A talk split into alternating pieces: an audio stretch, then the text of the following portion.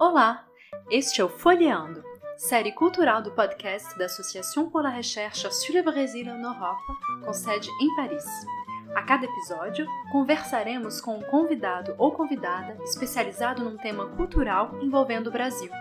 Eu sou Natália Guerelos e desejo a você uma boa escuta.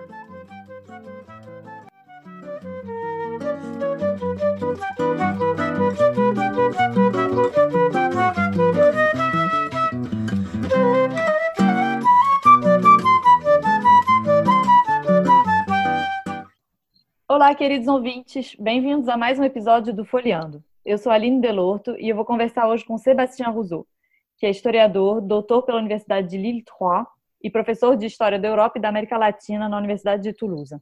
Bem-vindo, Sebastião, e muito obrigada por ter aceitado conversar com a gente. Ah, obrigado para você. Nós vamos conversar com o Sebastião sobre literatura brasileira durante o Império de Dom Pedro II, sobre circulações internacionais da cultura, em especial entre o Brasil e Portugal.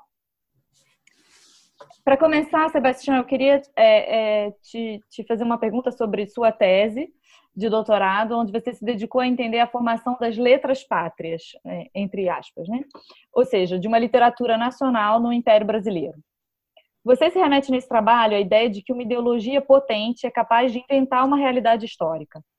Você pode explicar para a gente como a literatura forjou uma nova realidade cultural com certas repercussões sociais no Brasil imperial? Sim, pois, o, projeto da, da minha tese, que remonta ao ano 2000, história, dizendo que a história ah, ah, não tem um grande sucesso público, que como a cultura e a literatura, neste caso, porque é o, a forma mais importante no domínio das artes né, naquela época, como a literatura conseguiu criar uma, uma, uma nação brasileira e, ou seja, inventar algo próprio, algo brasileiro, que não existia até 1822, a independência do Brasil, não?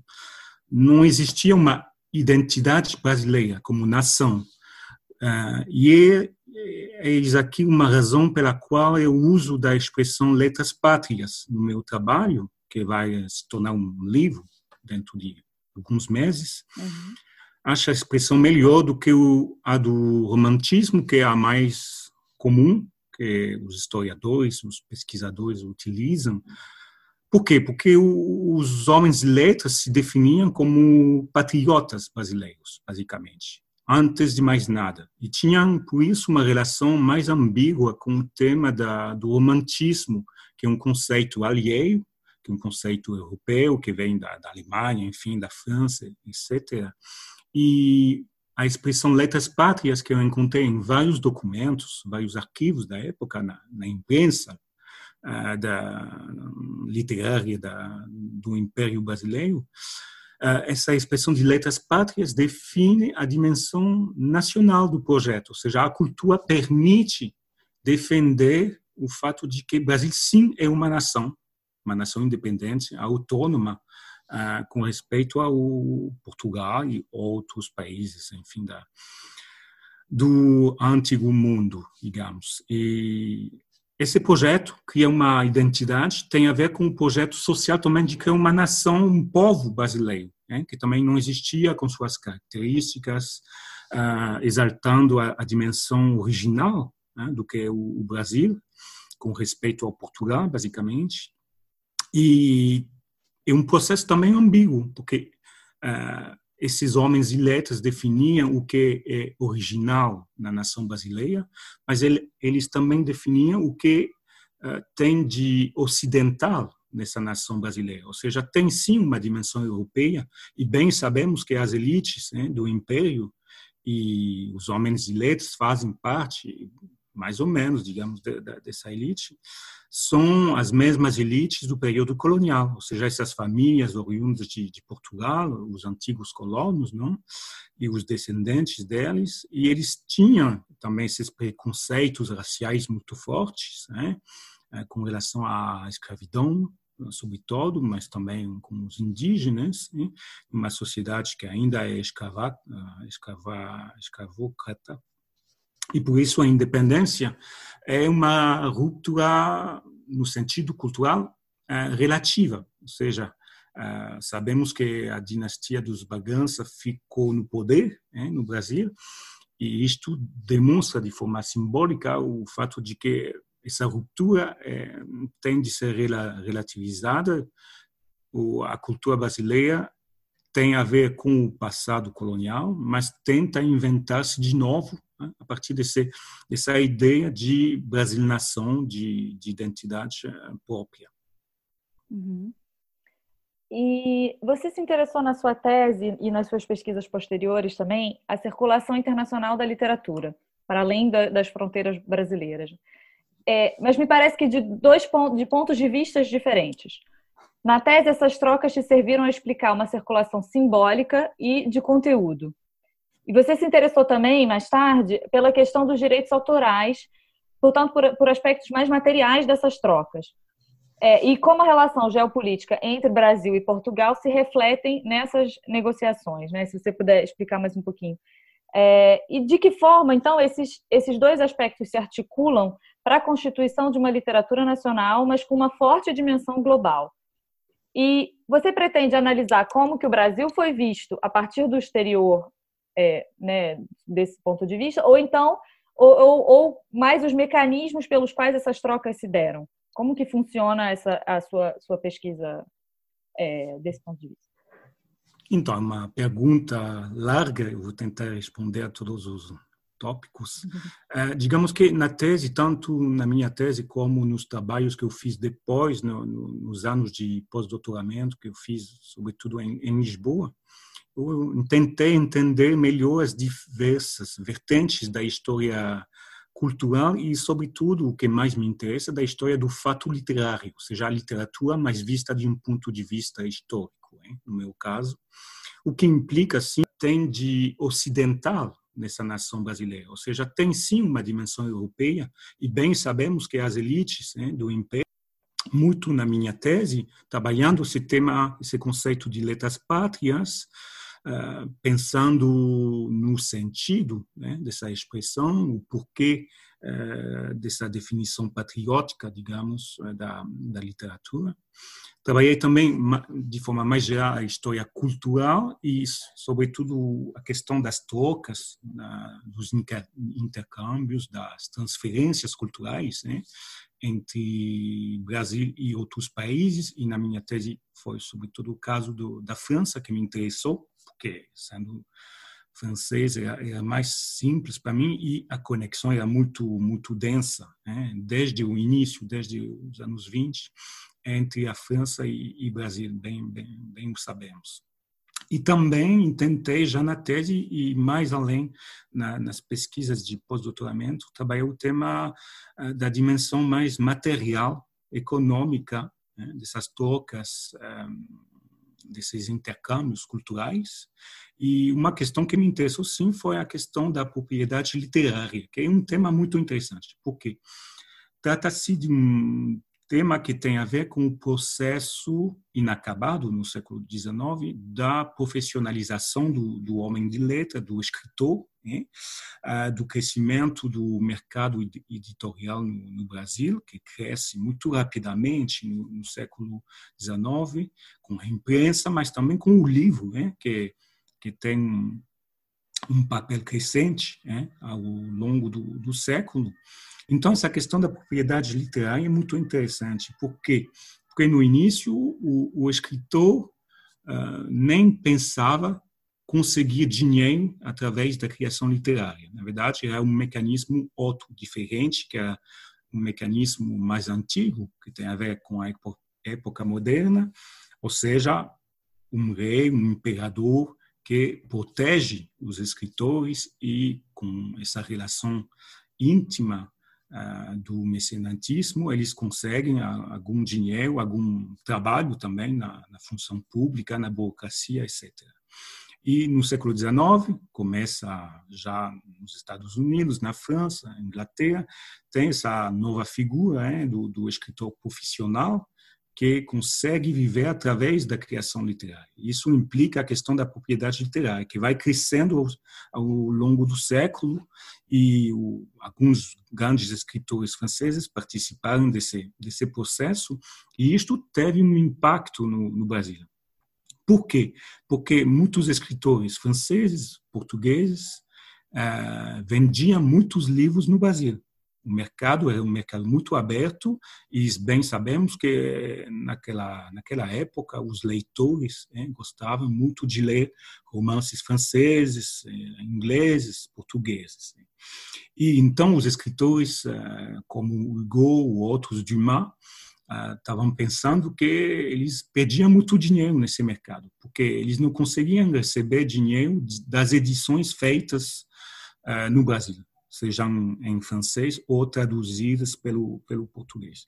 Então, esse tema da propriedade literária começou como um debate que encontramos em Lisboa e em Paris, com autores e, enfim, a diplomacia que também intenta promover essa ideia no Brasil para defender os interesses né, dos escritores eh, portugueses e franceses. E depois esse tema se viu um tema também nacional, ou seja, os escritores brasileiros uh, é um processo longo, complicado, em tentando conseguir mais independência em relação ao poder, e por isso eles querem, eles querem, eles querem uma, conseguir dinheiro através uh, do mercado editorial, através da relação com os editores, através da assinatura de contratos, né? Uh, com os editores, e isso implica a questão da propriedade literária, que não era reconhecida no, no direito, no direito brasileiro.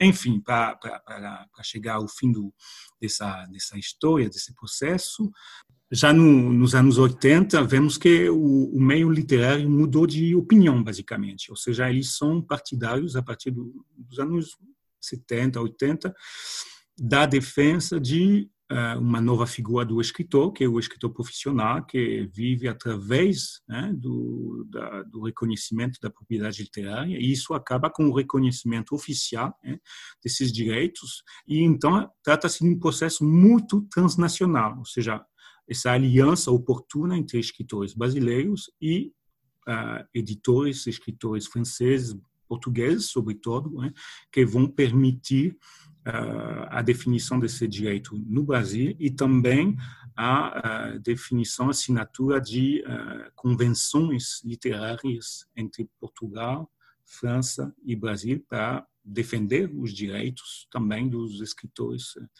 franceses e, portugueses. Enfim, através desse exemplo e para, para responder também às outras perguntas que você fez, vemos que todo o processo de construção de, de uma identidade nacional né, é, por definição, transnacional. Ou seja, a questão do, da propriedade literária remete também a uma questão mais ampla, que é essa questão da cultura nacional né, no, no século XIX. E sabemos que o outro é quem nos permite definir as nossas diferenças, nossas particularidades. E tratando-se de uma cultura nacional, é exatamente um processo idêntico, ou seja, como que os brasileiros se definem no século XIX através desse espelho né, do, do, estrangeiro, do, do, ocidental, no caso, porque a referência era a França, a cultura francesa, também a cultura portuguesa. E por isso é, eu tratei desse tema das trocas, das transferências e das identidades, né, culturais no, no, trabalho de tese, trabalhando sobre todo o tema da relação França-Brasil, que é fundamental, e no trabalho mais tarde que eu fiz em Lisboa, e que se tornou um livro uh, recente, Pré-Histoire da Lusofonie, eu trabalho esse tema muito interessante das relações culturais luso-brasileiras, ou seja, como Portugal é ainda uma referência muito importante na cultura brasileira do século XIX, ou seja, os escritores brasileiros tinham muito mais leitores no Brasil do que em Portugal.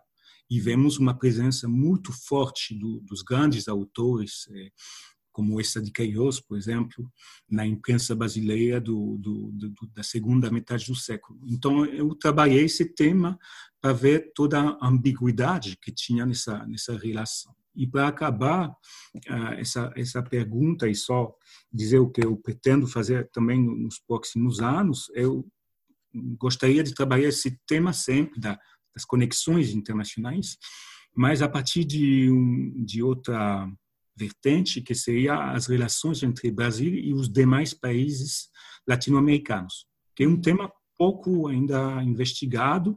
Tem alguns trabalhos pioneiros, tal como os de Henri Preuss, que é um historiador que trabalhou já um pouco o tema, e acho que, que até foi convidado da, da Arbra, Sim. E acho que é um tema muito interessante, porque, assim, trabalhando e conhecendo as relações íntimas com França, com Portugal, acho interessante ver o que é isso dá do lado latino-americano, que não é tão bem conhecido, que também não era uma coisa evidente, assim, muitos escritores do século XIX não não, não tinha muita conexão, muita afinidade com, com o resto da América Latina, mas acho que é um tema que merece ser investigado mais profundamente. Uhum.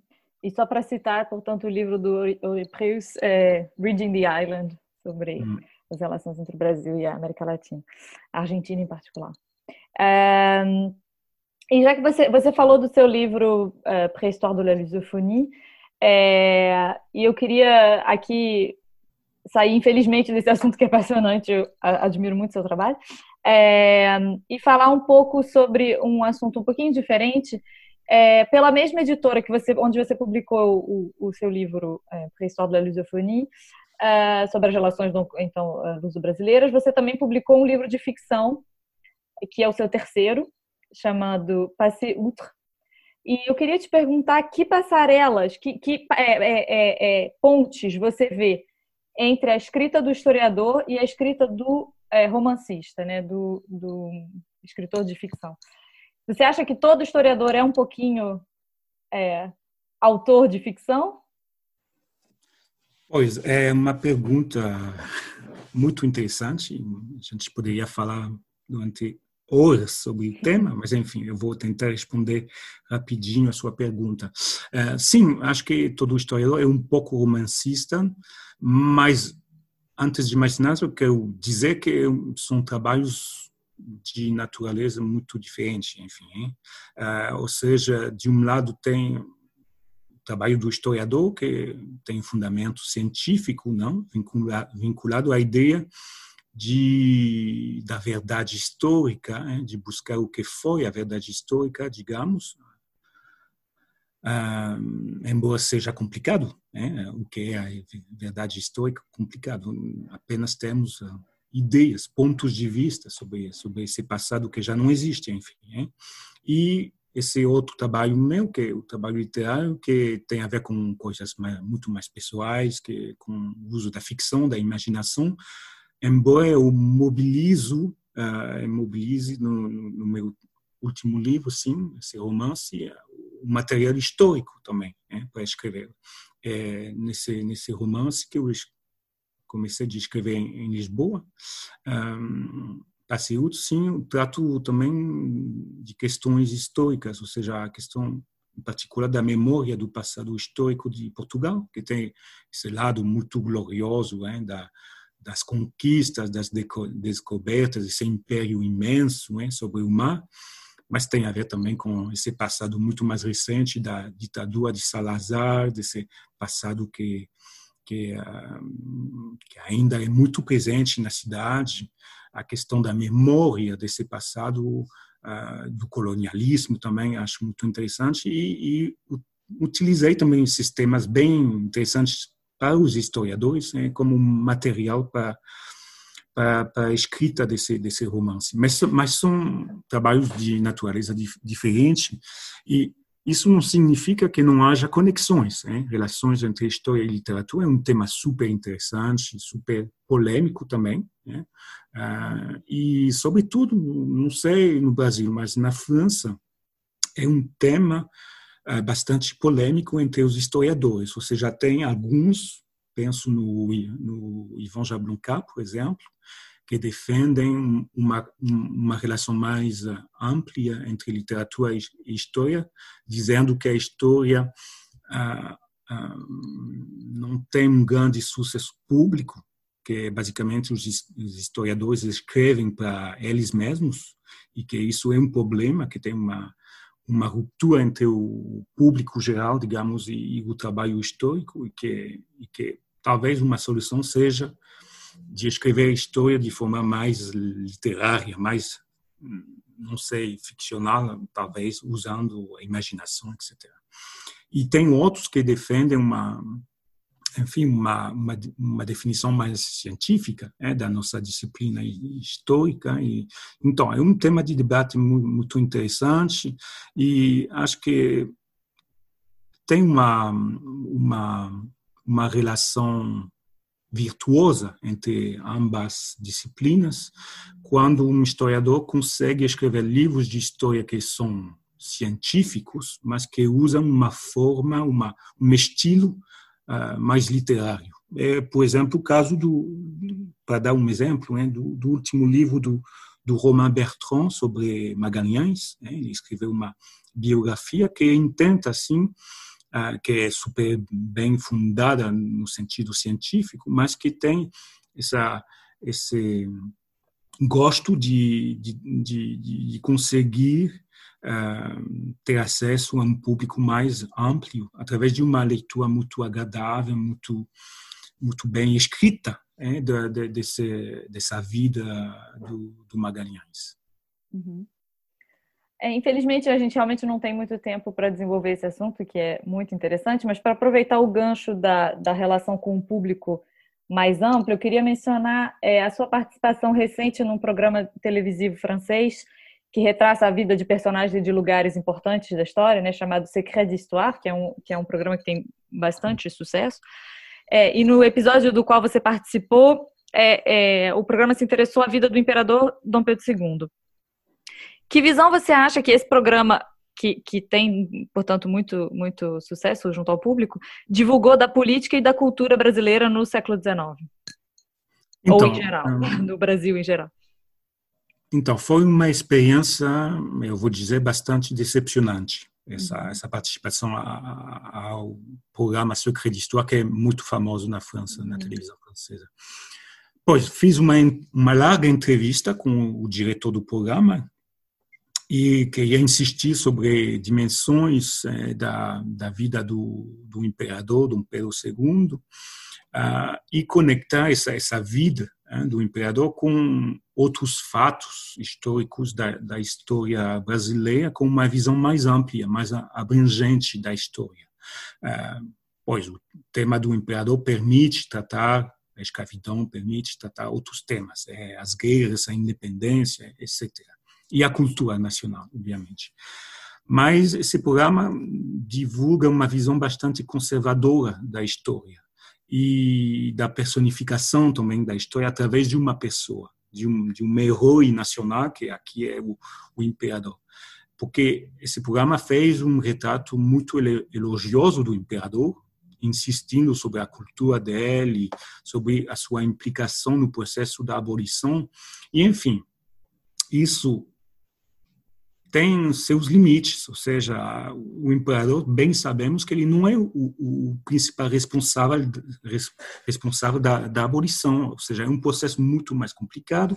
Muitos historiadores brasileiros têm trabalhado sobre o tema uh, da, do movimento abolicionista, penso no trabalho da, da Angela Alonso, por exemplo, enfim, ou seja, sabemos que é uma história muito mais complicada então, ah, dizer que, que o, o imperador Dom Pedro II foi o primeiro ator né, dessa história da, do fim da escravidão é algo que, que hoje em dia não, não, faz grande sentido. Então, achei o programa, porque eu assisti ao programa depois dessa, dessa entrevista, bastante péssimo, no sentido de que isto demonstra mais uma vez a dificuldade para os historiadores conseguirem propor uma visão mais ampla, mais justa, mais científica das nossas pesquisas para o grande público. E aqui os historiadores não têm a capacidade de fazer isso. E talvez, é, para voltar à pergunta anterior, talvez o, diálogo mais íntimo com a literatura possa dar uma uma, uma solução a essa questão, ou seja, como os historiadores podem eh, ter acesso a um público mais amplo, eh, sem sacrificar o que dá valor ao nosso trabalho, ou seja, a verdade, a disciplina científica. Uhum. Muito interessante, obrigada, Sebastião. É, para terminar a nossa entrevista, a gente sempre pede para os nossos convidados darem uma indicação de leitura aos ouvintes. Um livro que te inspirou, pode ser um romance, um livro científico. É, o que, que você poderia recomendar? Então, já que a gente está falando do tema das relações entre literatura e história, acho um livro muito interessante para quem se interessa por essa questão. É o último livro da Judith Yoncan, que é uma historiadora francesa, e que publicou ano passado um livro que se chama, se intitula La Griffe du Temps, e que trabalha pela Gallimard, a editora Gallimard, e trabalha o tema uh, de como o historiador pode escrever história a partir de uma de um livro de ficção. E ela trabalha com uma com um romance do Barbé d'Aurevilly, que é um escritor bastante famoso do fim do século XIX, início do século XX, e que publicou, enfim, esse romance. E ela pesquisa o romance mesmo, ou seja, a fonte dela é o, é o romance. É, la novela, neste caso, uma novela, uma novela. E ela trabalha o estilo do autor, ela trabalha o manuscrito do autor, ela trabalha, obviamente, a biografia do autor, o contexto uh, de produção dessa, dessa obra, mas também o contexto uh, do, da obra mesma, ou seja, porque uh, o, o, romance foi escrito no fim do século, mas trata de, um, de uma época mais antiga que o, início do século. Então, ela trabalha todo, todo, todos esses temas para propor uma nova teoria uh, da história da literatura, ou seja, uma, uma história que trabalha todos os temas, é, todas as dimensões do texto literário. E acho que é uma proposta muito instigante e muito, muito boa, enfim. Ótimo, vamos colocar a indicação na, na legenda. Muito obrigada, Sebastião, pela sua participação. Ah, obrigada a você pelo convite. obrigada, queridos ouvintes, e até a próxima.